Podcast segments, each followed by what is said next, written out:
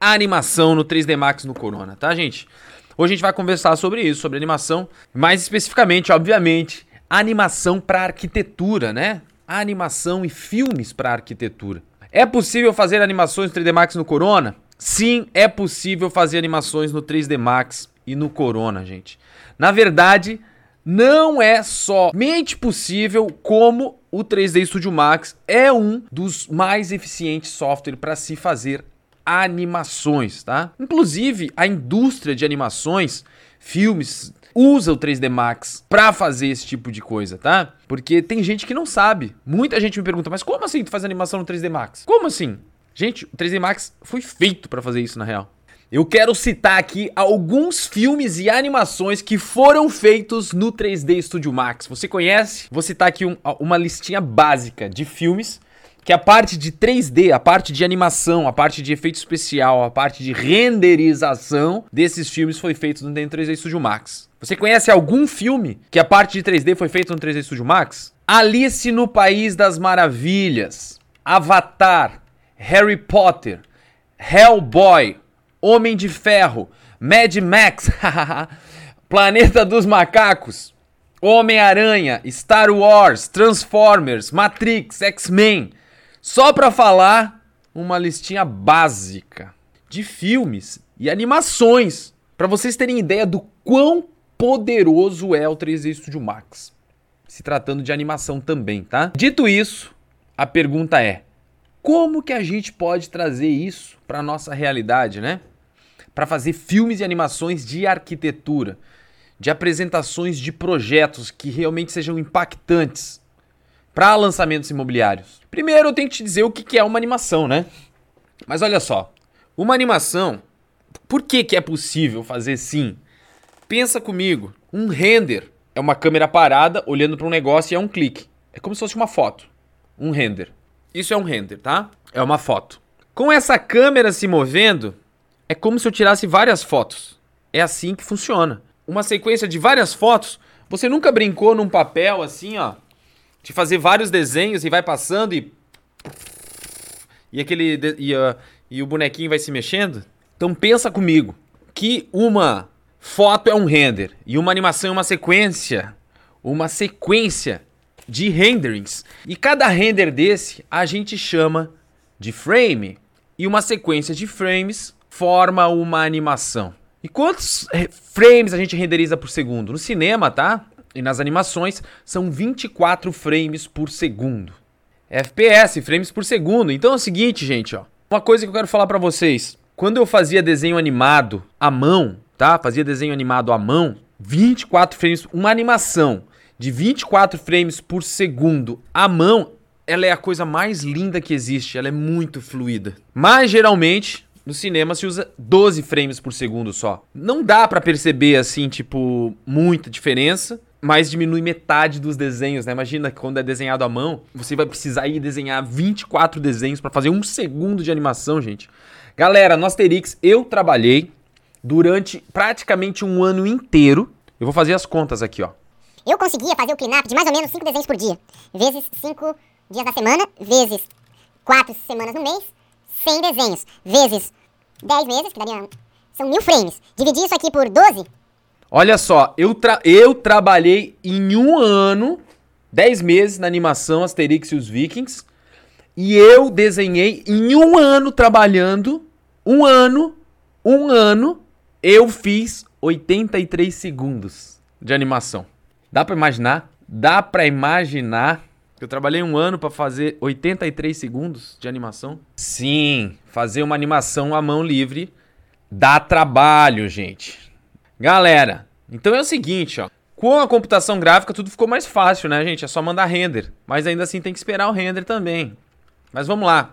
Agora eu quero falar especificamente dos dois tipos de animações que a gente tem quando a gente fala de, de animação para arquitetura, tá? De ArcViz. Existe um tipo de animação que a gente chama de fly-through.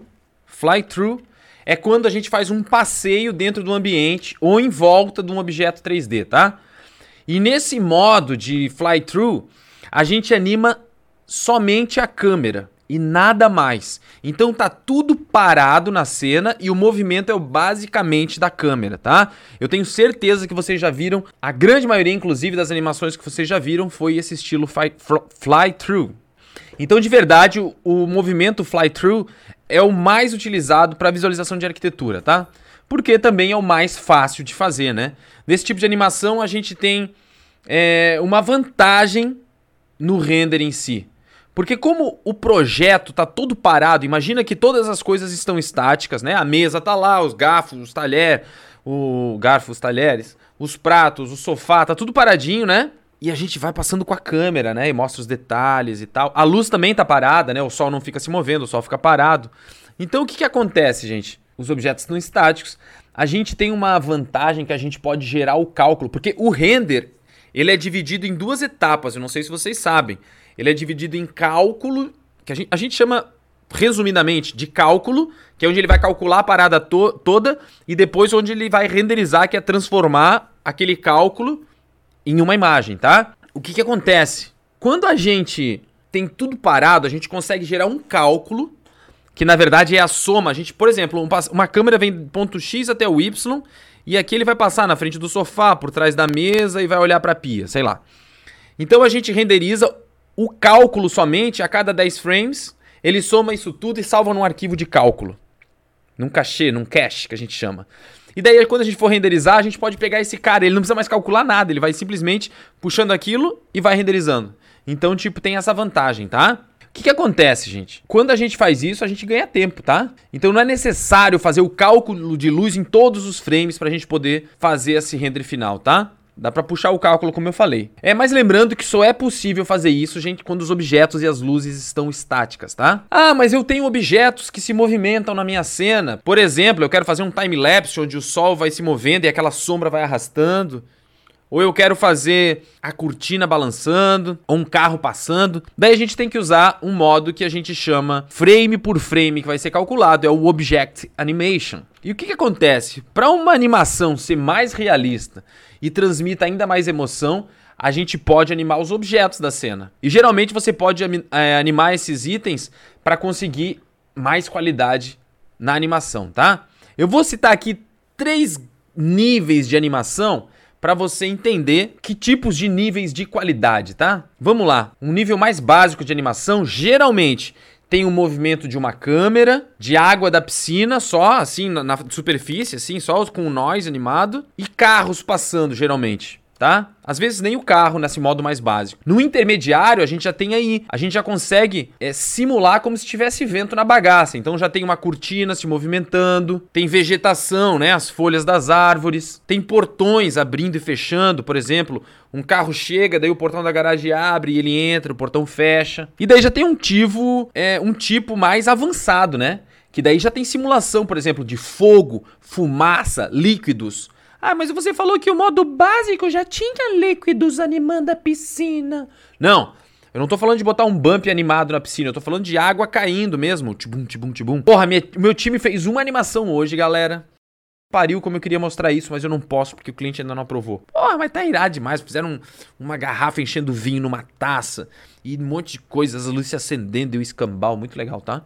Vamos lá, gente. Então, líquidos, né? Qualquer tipo de líquido que você for simular pessoas andando, objetos se montando, partículas para tipo fazer folhas caindo, objetos se destruindo, esse tipo de que a gente chama de effects, né? FX, efeitos especiais, tá? E daí o que acontece, gente? Uma vez animada a sua cena no 3D Studio Max, você pode renderizar normalmente como o Corona, quase da mesma maneira que já se renderiza as imagens estáticas, exceto por alguns ajustes, tá? Mas uma coisa que você precisa saber também é que o tempo de render ele pode variar bastante. E eu, particularmente, é, recomendo que os frames não demorem mais do que 15 minutos, 10 minutos seria o ideal por frame, tá? E aqui vem o maior desafio da animação, que é a otimização da cena, gente. Mas muitas vezes é, a gente faz render estático, tá? E acaba não se preocupando tanto com a, ultima, a otimização. Porém, quando se trata de uma animação, com centenas, às vezes milhares de frames, você precisa dedicar um tempo maior para a otimização da sua cena, tá? Que para renderizar uma animação, a medida é outra.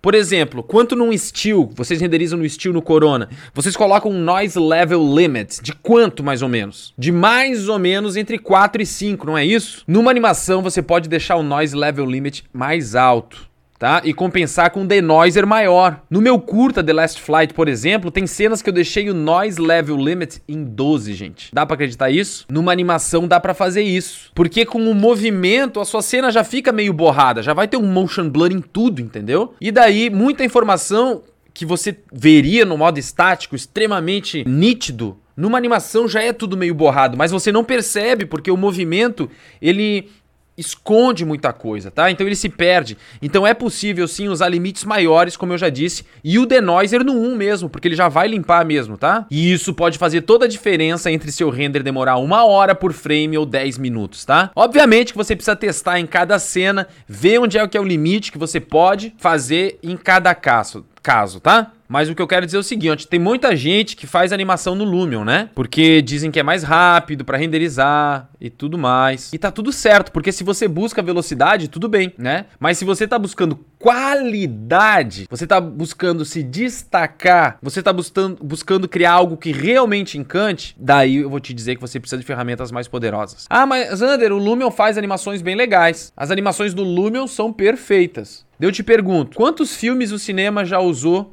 o Lumion para fazer? Nenhum. Porque cada software foi feito para algum fim, né, gente? E o 3D Studio Max foi realmente desenhado para fazer animações de alto impacto, de alta qualidade. Vocês provavelmente que estão me vendo aqui, muita gente já usa o Corona. E se já usa, eu pergunto, você quer voltar para os outros softwares que não conseguem chegar na qualidade? Não quer mais, porque uma vez lá, não volta mais, não dá para desver.